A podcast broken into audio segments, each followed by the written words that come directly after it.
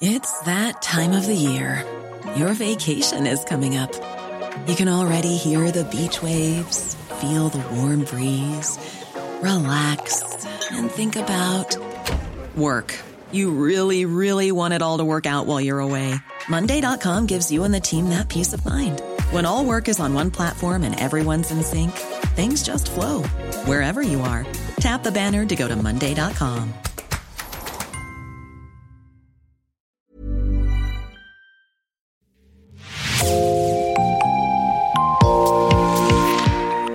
bienvenue dans l'actu dans la poche, le podcast quotidien d'actualité du Grand Sud-Ouest, signé Podcasting. Podcasting, ce sont des entretiens avec des journalistes, des médias indépendants de la région qui sont nos partenaires, mais aussi des séries, des longs reportages et des interviews. Je m'appelle Jean Berthelot de Lagleté et l'épisode du jour vous est présenté par Raphaël Lardeur de l'équipe Podcasting.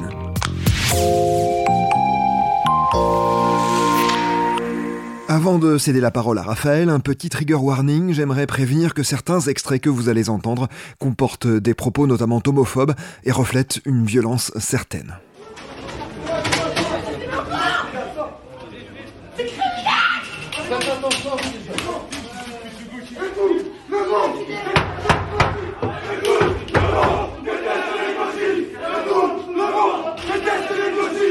Vers 20h, mercredi 7 décembre, un groupe de 20 personnes débarque au rez-de-chaussée d'un bâtiment de l'université Bordeaux-Montaigne. Ils sont cagoulés, habillés en noir. Dans leurs mains, certains tiennent des matraques ou des barres de fer. Ils sont agressifs et insultants.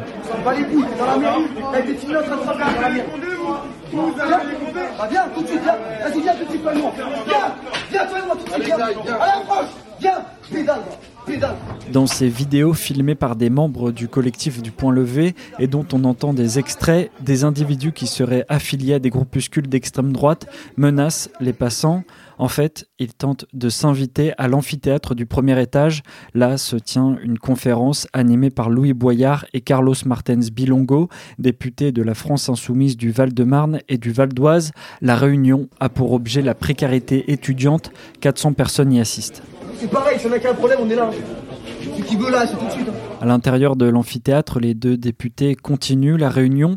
Le climat est tendu. Les étudiants venus assister à la conférence sentent monter l'angoisse. Au bout de trois quarts d'heure, malgré des tentatives d'intrusion répétées, la sécurité de la France insoumise et de l'université de Bordeaux-Montaigne réussissent à contenir les attaques.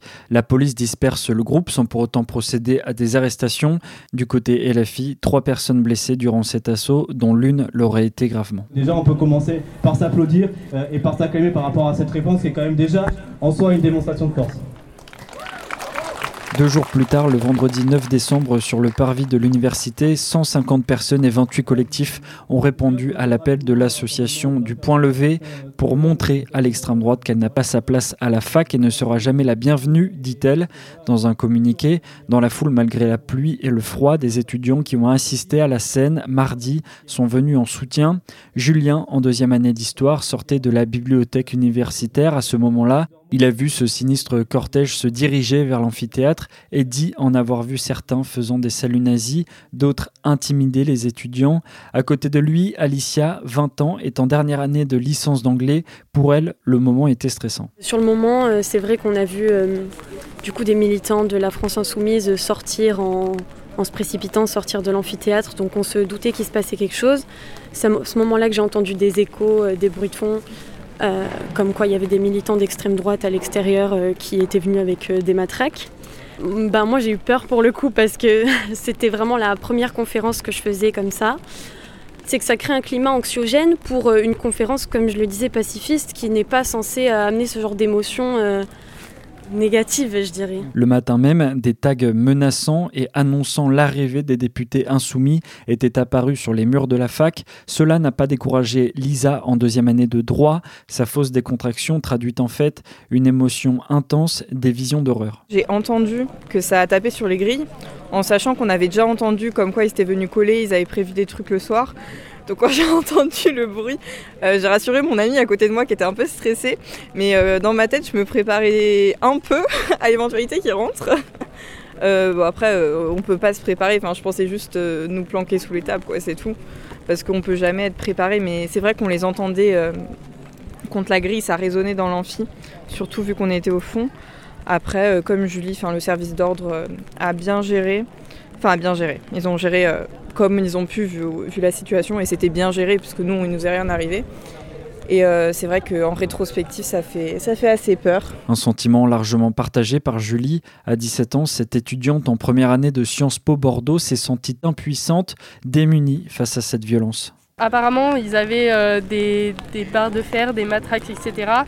Euh, nous, on était au, dernier rang de l'amphithéâtre, donc on était vraiment en première ligne si jamais ils étaient rentrés. Donc c'est vrai qu'après coup, quand on y repense, ça, ça fait assez peur.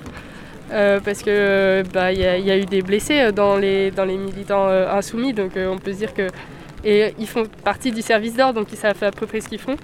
moi honnêtement, je sais pas comment j'aurais pu réagir à ça. enfin voilà quoi, je, je, pense que ça aurait pu vraiment mal se finir quand on y repense. Après, bah, la, la, situation a été plutôt bien gérée par Trois militants jeunes insoumis ont été agressés à Montpellier. Deux jours avant, c'est un militant jeune insoumis qui a fini à l'hôpital. Être militant politique aujourd'hui, c'est dangereux. Selon un article du blog Offensive antifasciste Bordeaux, il s'agirait des membres d'un tout nouveau groupuscule créé en août dernier, appelé Bastide Bordelaise sur les réseaux sociaux.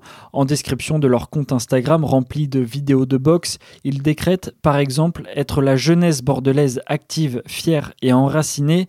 Lors du rassemblement, Lionel Larré, président de l'Université Bordeaux-Montaigne depuis 2019, est venu pour afficher son soutien. Il était à l'intérieur de l'amphithéâtre lors de la tentative d'intimidation de l'extrême droite. C'est assez euh, affligeant euh, euh, dans un lieu comme l'université qui est un lieu de débat, un lieu de, voilà, en l'occurrence là de débat et d'échange sur sur les conditions de vie étudiante, sur l'avenir de l'université. On avait la chance d'avoir des, députés, euh, quelle que soit leur couleur politique, ça m'est égal, mais qui s'intéressent à la question de la vie étudiante et, de l'université. Et il n'y a pas tant de, députés qui s'y intéressent, donc quand on a une sollicitation de députés qui s'y intéressent, on les accueille volontiers, on discute avec eux.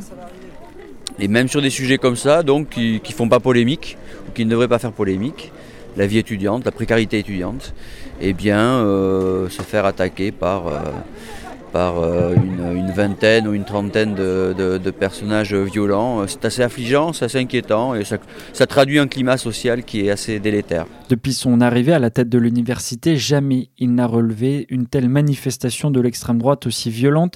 Il s'agit bel et bien d'un combat des idées. Pour lui, à l'avenir, les cordons de sécurité seront renforcés. Euh, je crois qu'il faut prévoir malheureusement euh, cela.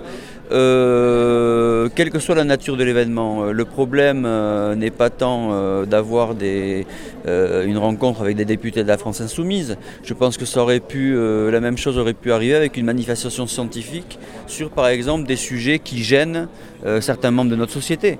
on est dans une université sciences humaines et sociales, donc on, fait de la recherche et on étudie ben, les phénomènes sociaux, les enjeux sociétaux, et on sait malheureusement que certains de ces enjeux, certaines des évolutions euh, euh, sociales que nous traversions ben, déplaisent fortement à une frange de, la population. Et je pense qu'on aurait couru le même risque pour un colloque scientifique, par exemple. Après une ratonnade particulièrement virulente fin juin dernier dans le quartier Saint-Michel à Bordeaux et cette nouvelle manifestation de l'extrême droite, beaucoup affirment sentir un climat anxiogène où l'extrême droite aurait de plus en plus d'espace.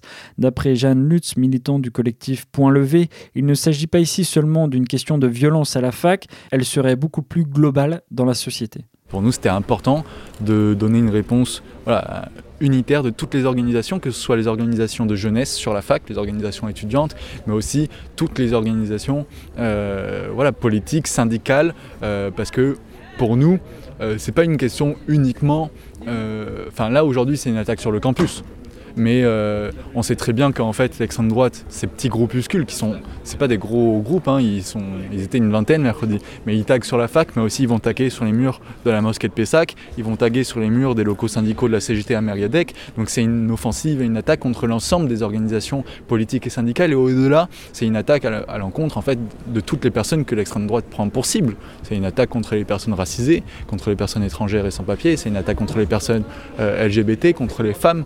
Euh, que toutes ces personnes, c'est les cibles de l'extrême droite. Trois membres de la France Insoumise ainsi que l'Université Bordeaux-Montaigne et quelques citoyens venus assister à la conférence ont affirmé auprès de Podcasting avoir porté plainte en fin de semaine, comme Louis Boyard et Carlos Mertens Bilongo qui l'ont certifié eux aussi via Twitter.